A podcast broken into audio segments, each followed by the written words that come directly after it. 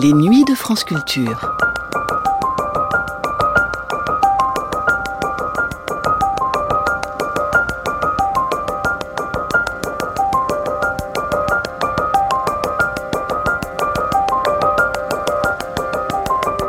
Les nuits de France Culture, une mémoire radiophonique.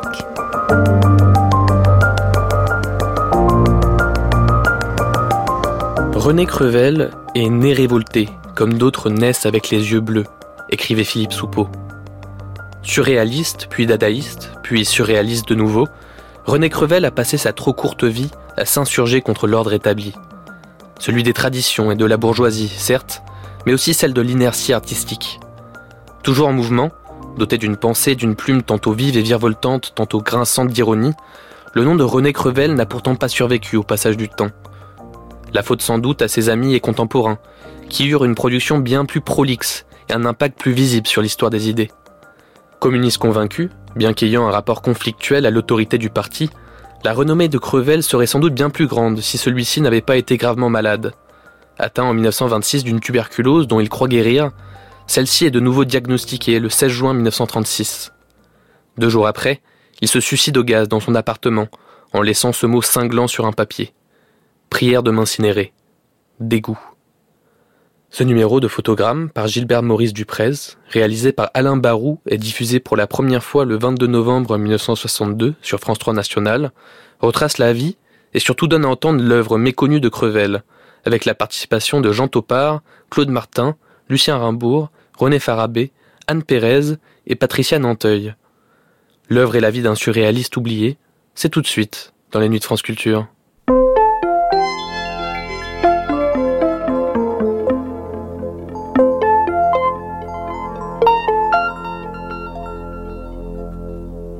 France Culture, vous écoutez les programmes de la nuit.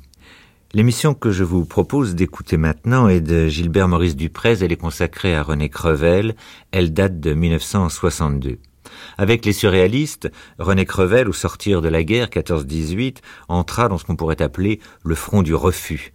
Et avec les surréalistes, il choisit comme arme totale la dérision. Alors cela donna le clavecin de Diderot, Mon corps et moi, La mort difficile, Les pieds dans le plat, Babylone. Il devait mourir, épuisé par la tuberculose en 1935. Il avait 35 ans. Et voici quelques jugements portés sur lui. Philippe Soupeau. Il était né révolté comme d'autres naissent avec les yeux bleus. Jean Cassou. Tout ce que l'amour et la vie offrent d'ardent, voilà ce qu'il opposait aux aspects burlesques et odieux de la famille et de tous les faux liens sociaux. Il était saintement irreligieux, généreusement satirique, tendrement violent. Paul Éluard. René Crevel n'avait pas tous les défauts, mais il avait toutes les qualités, même la beauté. René Char. Il a lutté toute sa vie, sans se dégrader dans les méandres de la lutte, lutté contre tout, contre ses microbes, contre l'héritage des siens, contre l'injustice des hommes, contre le mensonge qu'il avait en horreur, contre les besognes auxquelles on voulait les derniers temps le plier sous prétexte de l'entraîner à je ne sais quelle stupide obéissance. Ezra Pound. On le lira de plus en plus et on délaissera les grands noms gonflés de vent de ces aînés qui acceptèrent la pourriture. Alors je vous parlais de dérision tout à l'heure, n'est-ce pas en effet de la dérision que de se moquer de soi-même comme il le fit dans Êtes-vous fou? Dérision ou sagesse? Réponds, si tu peux. Tu n'as rien à dire. Alors ôte ton masque. Tiens, tu me ressembles comme un frère. Et, s'il te plaît, le nom qui te désignait avant la rue des paupières rouges. Tu dis René Crevel. Mais tu es moi. Je suis toi. On est le même. Donc, de vague à l'âme, c'est-à-dire de René Crevel, je ne parlerai point à la troisième personne, non plus que je ne lui parlerai à la seconde. Mais auparavant, il importe de liquider nos autres héros, de leur faire un sort. Passage du surréalisme.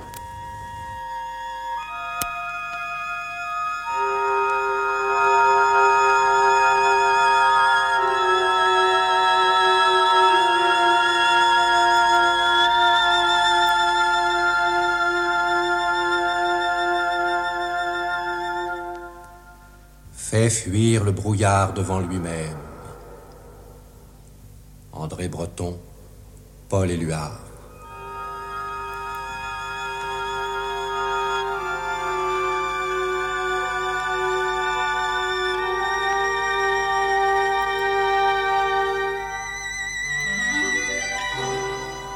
RTF France 3 National présente Photogramme.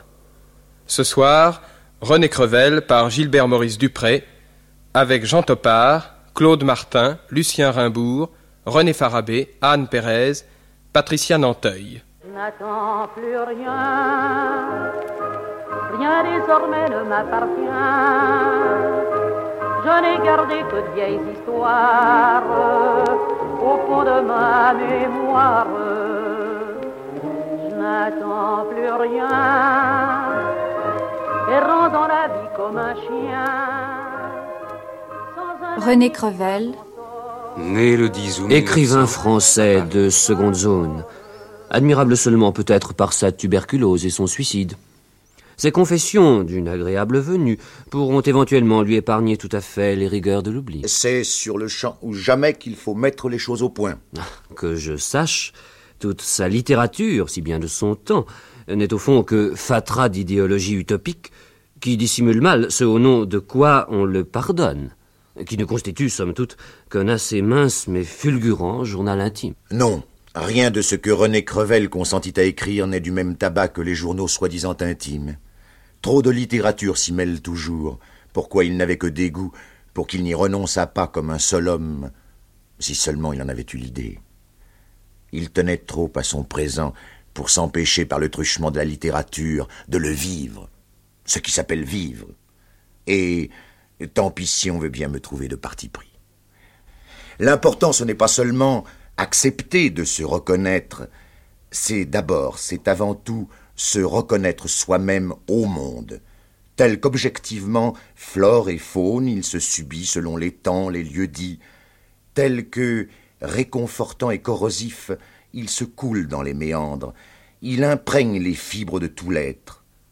Voilà le devoir premier que s'autorise René Crevel, le seul devoir, car la reconnaissance acceptée de soi-même, c'est déjà nécessairement la reconnaissance du monde et du monde entier. L'intimité, comme d'un linge, du journal en question, l'intimité des confessions, si elle n'est point tout à fait complaisance et aveuglement, au regard de tout le réel à embrasser, n'est que dérisoire parasitaire. C'est la lune vue du petit bout du télescope. La rage confessionnelle, déchaînée depuis Rousseau, et qui, à sa suite, décida ceux qui avaient ou n'avaient pas jeté leur bonnet par-dessus les moulins à ouvrir l'écluse, d'ailleurs bien souvent posthume, de ces moulins à eau. Naturellement, puisque les voies urinaires sont aussi celles de la volupté. Cette rage confessionnelle, si elle témoignait du besoin, de la volonté d'en sortir, ne fit qu'aggraver l'équivoque, puisque l'homme, alors même qu'il ne se laissait pas entraîner par la vanité à farcir de contestables ses mémoires, du fait qu'il dosait, situait et cédait toujours à la tentation d'expliquer son aveu, gâchait qu'il l'édulcorât ou l'assombrit cet aveu. La confession n'est au vrai que soumission à ce qui a réputation d'ordre, qui dissimule mal son nom. Le dedans, le dehors n'existe, selon l'ordre, qu'en vertu de l'analyse, et seule importe la synthèse, qu'on s'en souvienne, et qu'à moins d'erreur sur la personne, on ne parle plus de confession. Soit. Reste cependant tuberculose et suicide. Obsessions physiques et morales qui s'épanouissent comme fleurs morbides et baroques d'entrée de jeu dès la publication de Détour en 1924. C'est tuberculose. Sur mes persiennes, le soleil battait plus douloureux que mon cœur contre mes côtes. Et suicide. Une tisane sur le fourneau à gaz. La fenêtre bien close, j'ouvre le robinet d'arrivée. J'oublie de mettre l'allumette. Réputation sauve, et le temps de dire son confiteor. Tuberculose, suicide, et après? S'imagine-t-on avoir tout découvert d'un homme quand on découvre ce qu'on baptise assez généralement et avec emphase prescience de son destin et qui lui eût certainement hérissé le poil, trop homme, pour concéder rien à ce qui n'était pas tout l'homme? Trop homme pour accepter tel cet autre surréaliste, Jacques Rigaud, de ne vivre qu'en sursis dix ans durant, pour ne pas faire de sa mort qu'un moment comme les autres, parmi les autres? On ne parcourt d'un coup d'œil hâtif que cette fatale page 29 de détour, une tisane sur le fourneau à gaz, la fenêtre bien close, etc., en oubliant que c'est à un père abhorré que le conseil est donné. Et c'est péremptoire le décret, Crevel, c'est le suicide. Parce qu'on sait qu'il s'est suicidé. Comme on s'efforce, parce qu'on sait qu'il était tuberculeux, de déceler quelque allusion au bacille de coq. Or, Crevel, qui refuse la soumission obligée, qui refuse que le monde s'efface nécessairement, refuse comme la dernière hypocrisie la maladie.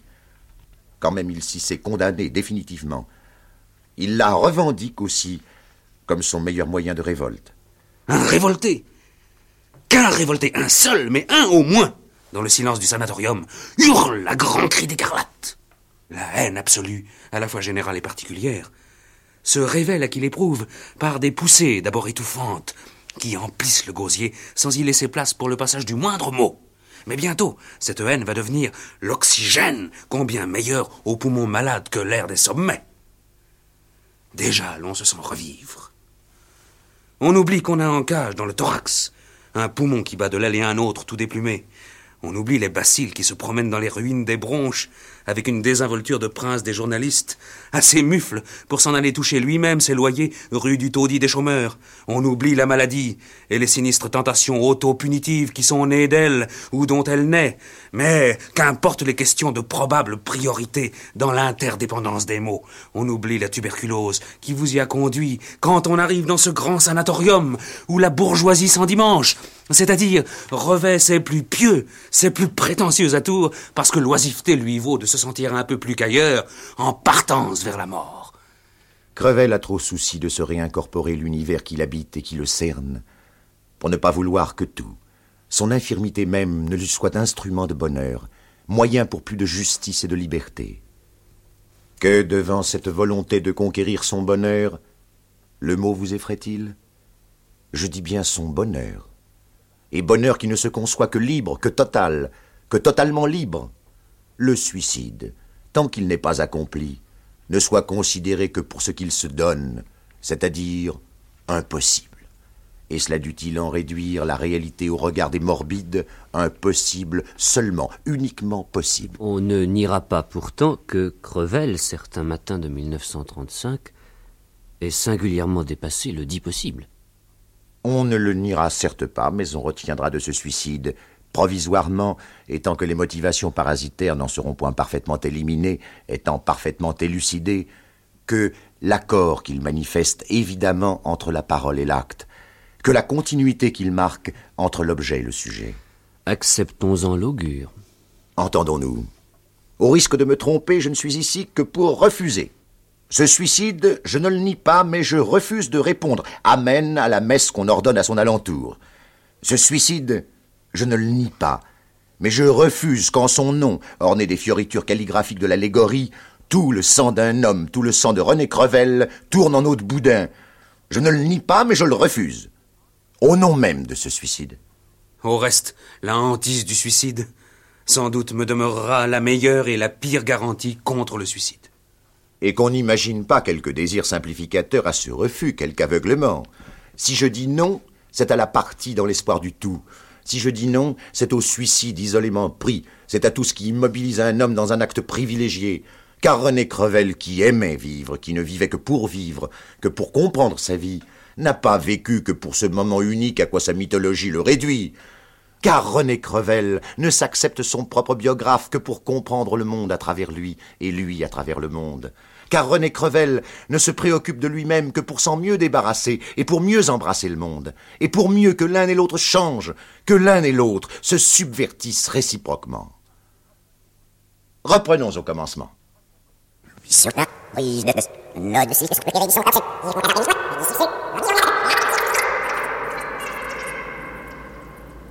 René Crevel, né le 10 août 1900 à Paris, rue de l'Échiquier, d'un père imprimeur de musique spécialisé dans la chansonnette et d'une mère brune, maigre et sans grâce, tous deux parisiens.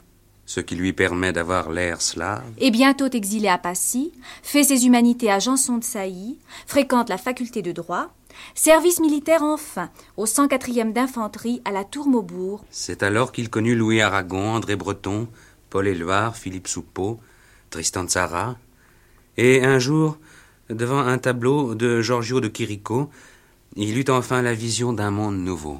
Dès 1922, dans le temps où les fascistes marchent sur Rome, et de ceux qui se laissent emporter par la vague de rêve. Adapte les méthodes hypnotiques du docteur Charcot à la recherche proprement poétique du groupe surréaliste. Ce sont les premières expériences de sommeil concerté. D'où André Breton tira des arguments pour son manifeste du surréalisme. En 1924. 1924, mort de Lénine. Assassinat par les fascistes de Matteotti, député libéral au Parlement italien. Fondation de la révolution surréaliste. Publication du premier récit de René Crevel, Détour. 1925, guerre du Rif. René Crevel est dans un petit hôtel de montagne. On dîne tôt et vite dans les petits hôtels de montagne. J'étais seul à table, me voici seul dans ma chambre. Seul. Aucun pont ne me conduit aux autres. René Crevel achève de se connaître jusqu'à négliger le masque d'un personnage. René Crevel reconnaît René Crevel. René Crevel se désintoxique de sa mémoire, de son image, de ses possessions, de ses détours, de lui-même, comme autant d'alcool de contrebande. C'est mon corps et moi. N'y a-t-il pas eu au long des siècles des hommes qui se disaient comme moi aujourd'hui que s'ils n'étaient pas résignés à de simples bonheurs, et cependant acceptaient de continuer à vivre, c'est qu'ils espéraient le miracle d'une prochaine harmonie? C'est, perpétuel derrière l'intelligence et ses frontières, un exil. Nous voulons vivre. Nous n'avons pas la sensation, nous n'avons pas la certitude de vivre. Ce soir, je souffre de ne pouvoir embrasser la chair rouge de quelque bonne certitude. Ce soir, j'avais un tel besoin d'être sûr. J'ai voulu posséder, alors que la sagesse eût été non de prendre, mais de comprendre. Il importait de sentir ensemble. Et de ne pas se laisser embarquer dans cette galère où règne selon un manichéisme au petit pied, dans la travée, fouet en main, l'autorité, l'ergot somme de ce bon monsieur Descartes, et sur les bancs passives, sans plus même le désir d'en finir, la churme. Ne pas être surtout à la fois son forçat et son bourreau, et corollairement le bourreau d'autres forçats.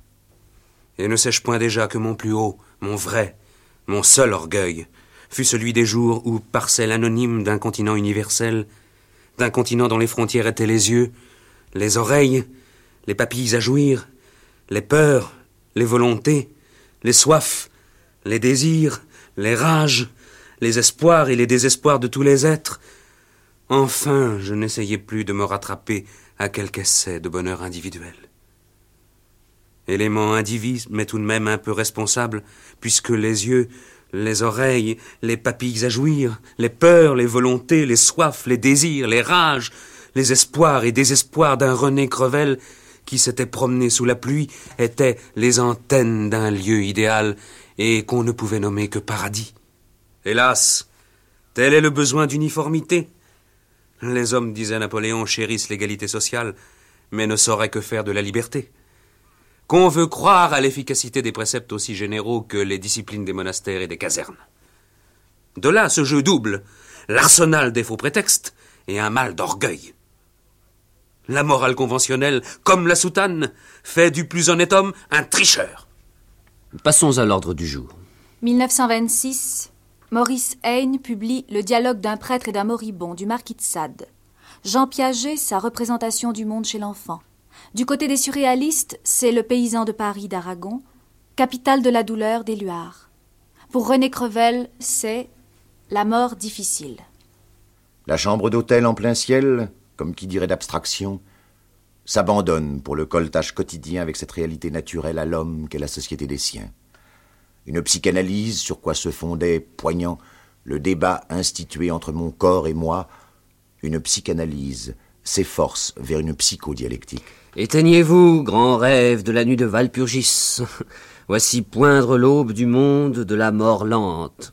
Il n'est pas indifférent que René Crevel se soit vu agir, se soit vu se débattre pour la première fois à la troisième personne, vraiment dans ce monde que l'hypocrisie justifie justement. Et qu'également il s'y soit vu mourir. Certes, mais que je sache, Crevel n'est pas mort de cette aventure qu'il rapporte comme d'un autre, d'un étranger. Nous cessons de tergiverser. Un homme, devant nous, dévoile une vie qui fut sienne, dont il ne conçoit pas qu'elle puisse se terminer autrement que par un suicide. Voilà l'évidence. Et qui vous autorise d'en décider? Suffit-il à ordonner une tragédie dont le dénouement satisfasse les bonnes consciences que, dans la mort difficile, Diane Bloch aime Pierre Dumont qui aime Arthur Bruegel, qui se passionne pour les guapes de barrière, de la même façon qu'Andromaque, et parce qu'Hermione aime Pyrrhus qui aime Andromaque qui aime un mort, assurer sur ses positions sociales une classe dans la nuit de laquelle montait l'étoile de la Maintenon? Dans leur société consolidée, les Maintenons, étoiles fixes, ne s'intéressent à plus rien que les faits divers. Voilà pourquoi Pierre Dumont se suicide là où Pyrrhus est assassiné. Car si c'est l'autre qui vous assassine, on se suicide seul, toujours. Les ressources de la dialectique me donnent quelquefois la chair de poule. Il conviendrait si bien à votre gré que Pierre Dumont ne meure que parce qu'il est pédéraste, comme Crevel soi-même. Or, Pierre ne se suicide que parce que le mensonge est partout, surtout répandu.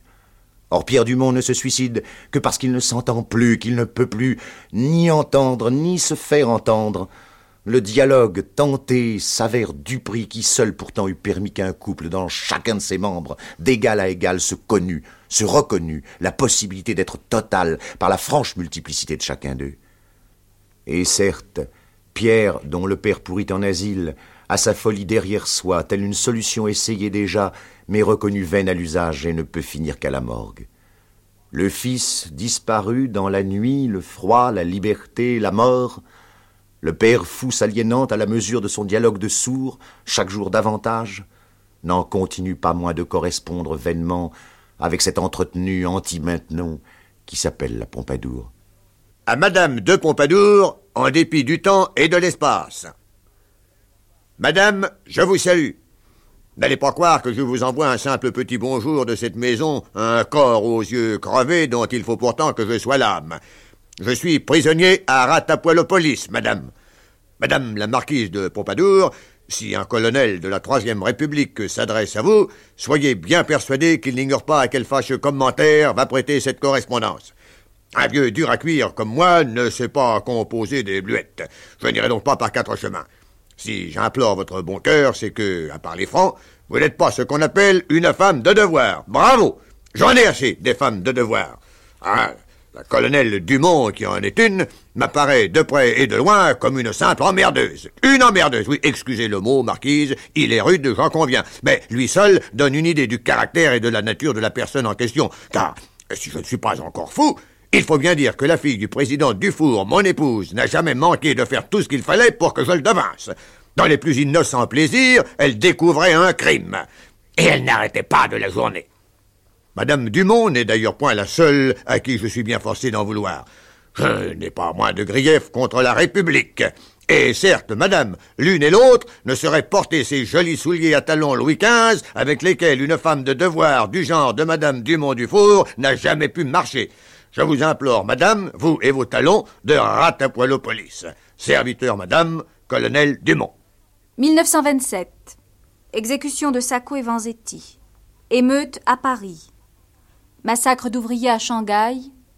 Commune de Canton. Publication de Babylone. Une petite fille interroge.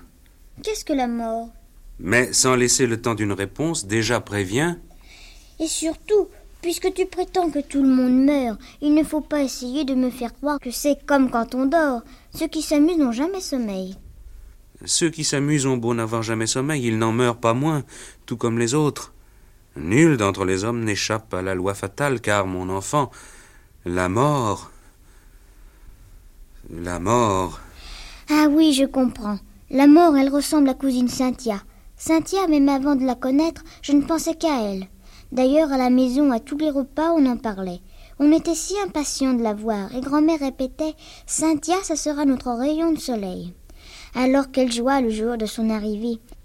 On l'avait installée dans la plus jolie chambre. Elle aurait pu rester des années et des années. Mais un beau jour, Plus de Cynthia. Elle avait filé sans rien dire, comme une voleuse. Grand-père, lui, en veut surtout à Cynthia. Il l'appelle de drôles de noms, et l'autre soir, il a crié très fort qu'elle était une putain. Mais au fait, dit la mort, est-elle aussi une putain? Silence. L'interrogée serre, étant qu'elle peut, ses lèvres, comme si elle avait peur de laisser, par surprise, glisser une phrase, un mot. N'abdique tout de même point la curiosité puérile dont l'insistance monte jusqu'au regard de la femme, s'y appuie pour, d'une pression, faire jaillir le noyau secret d'un mutisme. Qu'est-ce que la mort? Qu'est-ce qu'une putain? Une petite voix, sans se lasser, répète sa question, et à même la surprise maternelle, l'inquiétude, cette taupe, creuse ses galeries. Qu'est-ce que la mort? Qu'est-ce qu'une putain? La leçon est finie, ma chérie. Mais tu ne m'as pas répondu. Va t'amuser. Dis à ta bonne qu'elle te donne ton goûter. L'enfant voit qu'il est inutile d'insister. Elle ira droit à l'office, mais non demander ses tartines. Elle prend un couteau, une fourchette, court se cacher dans un coin de sa chambre, et tout bas, rien que pour elle, déjà commence. Le couteau, c'est papa. Le blanc qui sert à couper sa chemise. Le noir qu'on tient dans la main son pantalon. Si le blanc qui sert à couper était pareil au noir, on pourrait dire qu'il est en pyjama. Mais malheureusement, il n'y a pas moyen. La fourchette, c'est Cynthia. La belle Cynthia l'anglaise. Ce qui sert à piquer les choses qu'on veut prendre dans l'assiette, c'est les cheveux de Cynthia. Elle a une jolie poitrine qui saute car elle est essoufflée. Papa est bien content. Il caresse Cynthia et il rit parce qu'il croit qu'elle a enfermé deux petits oiseaux dans son corsage. Alors il lui fait une déclaration. Tu sais, Cynthia, je t'aime, je suis ton amoureux. Quand on passe dans les couloirs, j'ai toujours une envie folle de t'embrasser. Tu es si belle avec tes cheveux rouges et ta robe verte. Je voudrais que ma petite fille plus tard te ressemble. De beaux jeunes gens lui feraient la cour et on la marierait avec celui qui jouerait le mieux au tennis. Ma femme, elle, connaissait un tas de choses. Bien sûr qu'elle était aussi savante que toi, mais on ne s'amuse pas souvent avec elle. Nous, quand on est tous les deux, on rit, on chante. Alors on va faire un voyage. On fera la grasse matinée. Dans les pays chauds, on boira de la limonade si froide et si piquante qu'on éternuera. Au pôle Nord, avant de se coucher, on mettra tant de rhum dans notre thé qu'on rira en dormant. On enverra des oiseaux-mouches et des cornes de rhinocéros à ma petite fille. On lui écrira aussi sur de belles cartes postales, car je pense qu'elle doit bien s'ennuyer avec sa mère qui lui donne tous les jours des leçons d'arithmétique. Alors il faut être gentil avec elle, puisque tous les deux on est si heureux ensemble. Je t'aime tant, Cynthia. Tu es une putain comme la mort. Cynthia, ma chérie, ma petite putain. Le monde devient fou, on dirait. Ou plutôt d'avoir tenu trop longtemps sous le couvercle ses désirs. Il éclate comme la marmite de Denis Papin. Il suffit d'une paille, d'un rien, d'une anglaise rousse et d'un marivolage. Le monde devient fou, vraiment. Ou tout au moins cesse-t-il de pouvoir cacher sa folie. 1928. Révolte déjà de Yen B contre l'occupation française en Indochine. André Breton, Nadja. René Crevel, L'esprit contre la raison. 1929. Retour d'Allemagne, admiration renouvelée pour Paul Klee. René Crevel se soigne en Suisse, à Lézin. Et sa colère interroge. Êtes-vous fou? Êtes-vous fou? Sinon? Sinon? Sinon, fini le règne des apparences, le beau règne de la politesse et de la littérature. On descendra dans l'arène, dans les rues. On empruntera au populaire, voire au populacier, tout ce qui est mobilisable de la vulgarité, au point de n'être plus toléré des libéraux, des esthètes audacieux. 1930. Suicide de Mayakovsky. 1931. Abolition de la monarchie en Espagne. 1932. Prodrome de la Seconde Guerre mondiale. Le Japon envahit la Mandchourie. René Crevel. Le clavecin de Diderot. Essai. 1933. Hitler, chancelier du Troisième Reich. René Crevel. Les pieds dans le plat. On ne pouvait choisir de mettre les pieds que dans le plat autour duquel treize prototypes, art, science, amour, argent, etc., de notre beau monde sont réunis pour leur plus chère activité, la baffre, la bouffe, le mettre en plein la gueule pendant qu'il y en a. Quel sera, quel est le quatorzième convive Patience.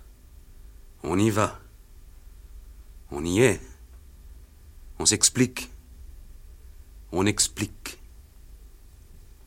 Celui qui a jeté treize personnages sur une colline ne dispose plus d'eux.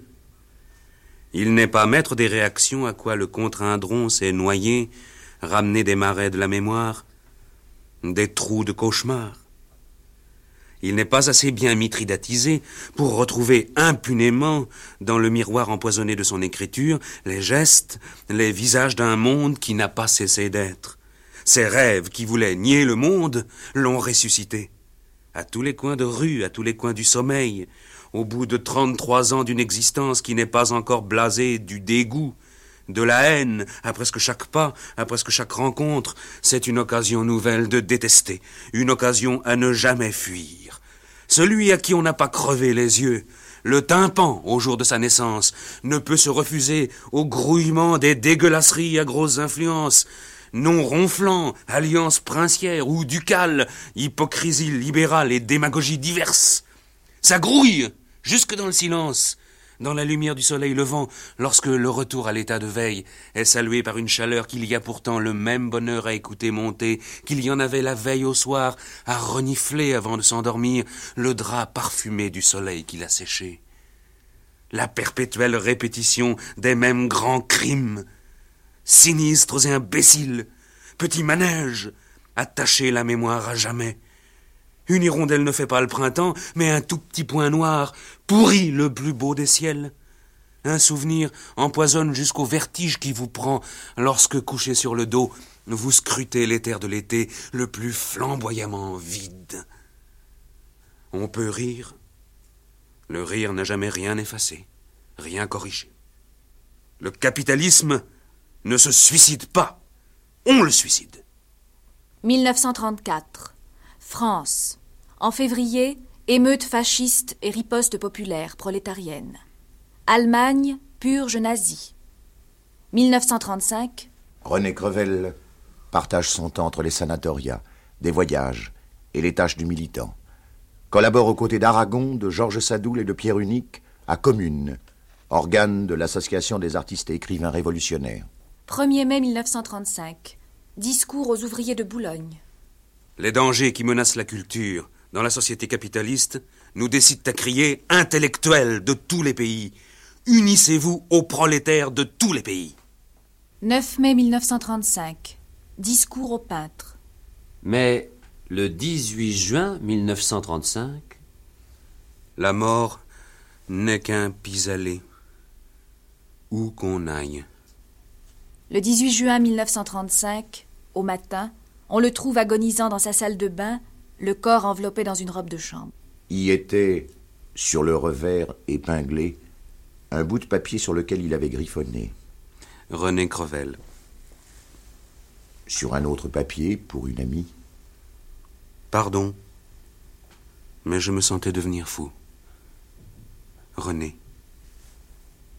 Enfin, sur un troisième papier. Prière de m'incinérer. Dégoût. 1936, guerre d'Espagne. 1939, Seconde Guerre mondiale. Quelques millions d'hommes tombés, quelques millions de macabées, mais qu'ils soient vainqueurs ou vaincus, le monde entier a mal vécu. Et rata blanc, et rata blanc, les morts se mangent des vivants. René Crevel, je l'annonce pamphlétaire. Le beau jeune homme, aux doigts si fins que l'aube n'est pas plus diaphane. Le voir Minerve tout armé sorti du cerveau de l'exposition universelle, c'est mésuser singulièrement des allégories. Tout au plus, en place de Minerve, pour demeurer dans les grâces mythologiques, le jeune homme n'est que Narcisse, dont la faiblesse exode vers d'artificiels océans. Tout au plus, pamphlétaire contre soi-même et mettant le point final à ses complaisances par une belle mort. Les jeunes gens d'aujourd'hui ont moins de suffisance. Ils se contentent de n'être que romanciers. Le monde, L'univers quotidien de vous et moi, je veux dire, le monde est-il si parfait qu'un roman puisse tout entier, passé, présent, avenir, le contenir? Le monde est-il si fini que son inventaire descriptif soit exactement comme son ombre, son double? Et que nommons-nous qui ne soit quotidiennement l'habitude, c'est-à-dire poussé au grotesque de la lettre, la caricature même de ce monde que nous prétendons nommer, et que nommant, nous prétendons nous approprier, nous asservir Commence donc par mépriser la lettre que l'esprit flamboyant ne double. Car on n'accordera que pour accuser le monde la moindre des conséquences intellectuelles dont on puisse tout humiliement faire preuve consiste évidemment à mettre à la question chacun des outils qui a contribué à l'organisation de ce monde, et au premier chef, et forcément celui qui s'arroge le droit, jusqu'au déni de l'expression de les exprimer tous, le langage. C'est le lot de tous les mystiques, leur privilégiée préoccupation. Les mystiques ont donc les pieds sur terre, quelquefois, mais le mysticisme, qu'est-ce que c'est? Et qui n'est pas assaisonné de notre temps à la sauce mystique? Dieu, c'est l'immobile. Parce qu'il occupe tout le temps, tout l'espace, et n'a donc à se mouvoir ni dans le temps, ni dans l'espace.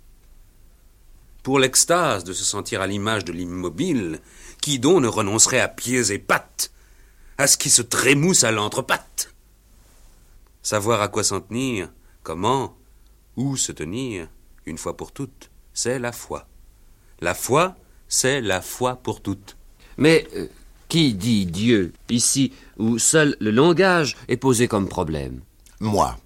Justement parce que le seul langage est en cause, effectivement, et pour ne pas être victime, et victime consentante des mots. Parce que les cerveaux un peu en veine de salut, je ne demande pas lequel, agités comme des pétrins mécaniques, nous fabriquent des mystiques comme des petits pains, Poser la signification du langage comme un problème, c'est déjà le résoudre. C'est déjà communiquer, sinon se comprendre tout à fait. De sorte que, libre au moins de ce préjugé métaphysique, je peux souhaiter humainement, sans qu'on se méprenne, qu'il est bien temps qu'éclate enfin le soleil de souffre et d'amour. Ce soleil, il est l'œuf dont naîtra l'oiseau esprit. Mais surtout, ne l'appelle jamais ni Dieu ni diable, car ses ailes déployées seraient à l'étroit dans le ciel des hommes, et nul ne saurait imaginer un enfer assez vaste pour les flammes qui le couronnent. Je devine trop bien où, abusivement, on cherche à m'entraîner, pour ne pas me raidir sur des positions assurées. Je ne connais quant à moi qu'analyse et synthèse, logique et raison. J'entends bien ne pas avaler de couleuvres, ne pas prendre pour argent comptant certaines extrapolations arbitraires qui ne sont que façon de battre la campagne. Il faut recommencer par le commencement, par la rauque angoisse ancestrale. Et seul peut le miracle de la franchise ressusciter la violence. La violence, expression même de ce besoin de justice suprême dont parle André Breton dans son manifeste du surréalisme, et sans quoi quelque chose au plus secret de nous qui ne peut se tromper affirme qu'il ne saurait y avoir de vie intellectuelle, morale. Sur les cinq sixièmes du globe, L'action intellectuelle se définit comme une réaction à la réaction et contre la réaction. L'homme, pour s'affirmer, nie ce qui le nie, lui et sa pensée. Mais le langage. Le problème du langage n'est pas celui de l'antériorité de l'œuf ou de la poule. Le problème du langage, c'est sa situation. Je veux dire, ses moyens et son milieu, ses moyens au service de son milieu. Et fut-il le plus sûr moyen de ma libération, du seul fait qu'il est instrument social, le langage autorise la plus juste défiance, la plus irréductible, la plus irrémédiable. Les mots appris sont les agents d'une police intellectuelle, d'une rousse, dont il ne nous est point possible d'abolir les effets. Effets bons ou mauvais. La logique, la réflexion n'existent que faute de mieux.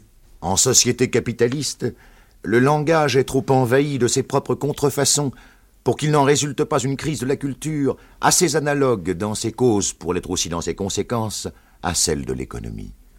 En parler bourgeois, rien n'a plus de sens, ne veut plus rien dire, ou plutôt n'a de sens, ne veut dire que par grimaçante, odieuse antiphrase. Parce que la guerre sévit à l'état endémique aux colonies, dès que le colonisateur se livre en tel point, tel jour, un peu plus férocement qu'ailleurs, que d'habitude, à son activité massacreuse, il est parlé de pacification. Ainsi est-il reconnu par l'impérialisme lui-même que sa paix ne s'oppose point à sa guerre. Accepter de nommer dans la rectitude, c'est reconnaître non seulement l'objet nommé, mais son contraire aussi, et les relations qui les unissent l'un à l'autre. Assumer mon propre langage, c'est déjouer déjà le chantage que l'adversaire par le sien tente d'exercer. Conséquemment, c'est au nom du langage qu'on descend dans la rue. Et pourquoi non? Sur quel quel de sa défense qu'on attaque cette société? C'est en fin de compte tout son front qu'on enfonce. À ceux-là seuls qui ont avantage à la simplifier, la vie est simple. Ils sont du côté du manche, ils sont le dessus du panier de crabe, et prêts à quelque mensonge que ce soit pour maintenir la fiction de cette profitable simplicité. La tradition, comme ils disent, du bien et du mal, du droit et du déni, du vrai et du faux. L'évidence ne peut être nommée que tautologiquement, afin d'en prévenir, d'en conjurer on ne sait quel élan de révolte, quel sursaut de vérité, qui pourrait bien faire que l'évidence ne fût plus aussi évidente, la réalité simple et la possession facile. La vérité, homme. La vérité, nous. La vérité, moi.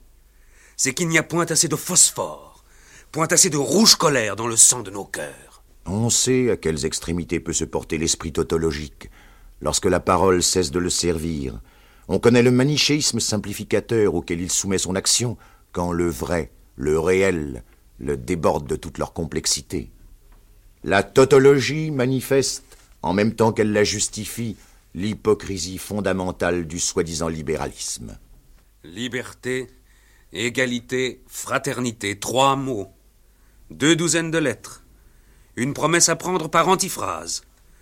Sur des pierres officielles, un mensonge non moins officiel. L'exploiteur ne se contente pas d'exploiter, il nargue son exploité. Ici, la muflerie éclate à pleine façade. Là-bas, l'ironie s'agrippe de toutes ses griffes au flanc de la misère, au flanc des masures, au flanc de la misère des masures, au flanc des masures de la misère. La provocation court les rues. À une hypocrisie anesthésiante s'oppose une hypercrisie sensibilisatrice. Joli néologisme. Je le prends à mon compte et je vous abandonne, tel un serpent la peau morte de Samu, la franchise. Le désordre y reste le désordre, ne fut-il plus nommé ordre, chacun y garde son compte à soi. Rien ne change, ne bouge. Qui change et bouge, cependant. Le mouvement continue à déformer objets et êtres autour de nous, et les déforme si bien que nous ne les reconnaissons pas. Néanmoins, nous parlons de vérité, de vérité relative. L'ère des divertissements ne peut durer. Une description objective de la grande marmelade contemporaine implique son procès. Les œuvres qui comptent ont confirmé le jugement définitif prononcé par Tristan Tzara. Il n'y a que deux genres, le poème et le pamphlet. Car, de vrai, l'hypercrisie n'est que la forme la plus conséquente d'un matérialisme dialectique qui ne vise à rien moins qu'à la révolution. Aveu un peu tardif. Aveu Non pas, car ne peut être avoué que ce qui fut dissimulé. Rien n'a obéi ici à autre chose qu'un matérialisme dont la complexité s'organise dialectiquement à mesure que l'inconnu qu'il ignore encore se restreint.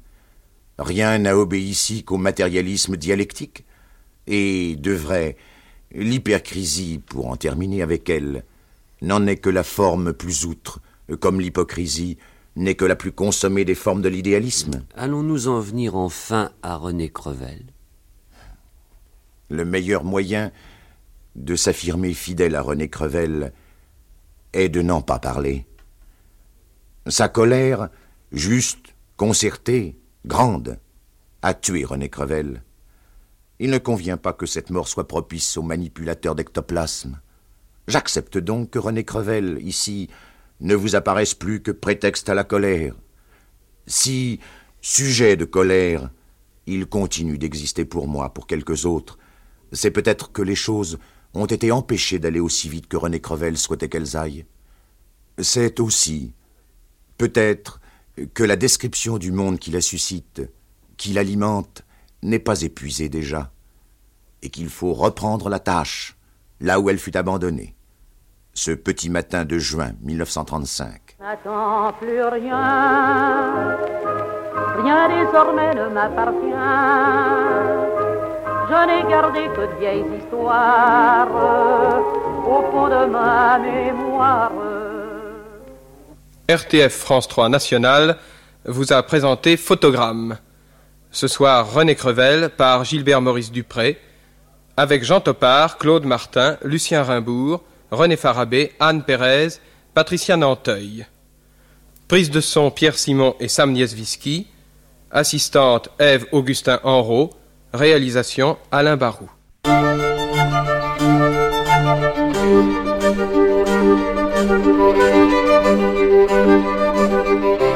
C'était un numéro de photogramme consacré à René Crevel par Gilbert Maurice Duprez et réalisé par Alain Barou, avec la participation de Jean Topard, Claude Martin, Lucien Rimbourg, René Farabé, Anne Pérez et Patricia Nanteuil. Première diffusion le 22 novembre 1962 sur France 3 National. Téléchargement et réécoute sur le site de France Culture à la page des nuits et sur l'application Radio France.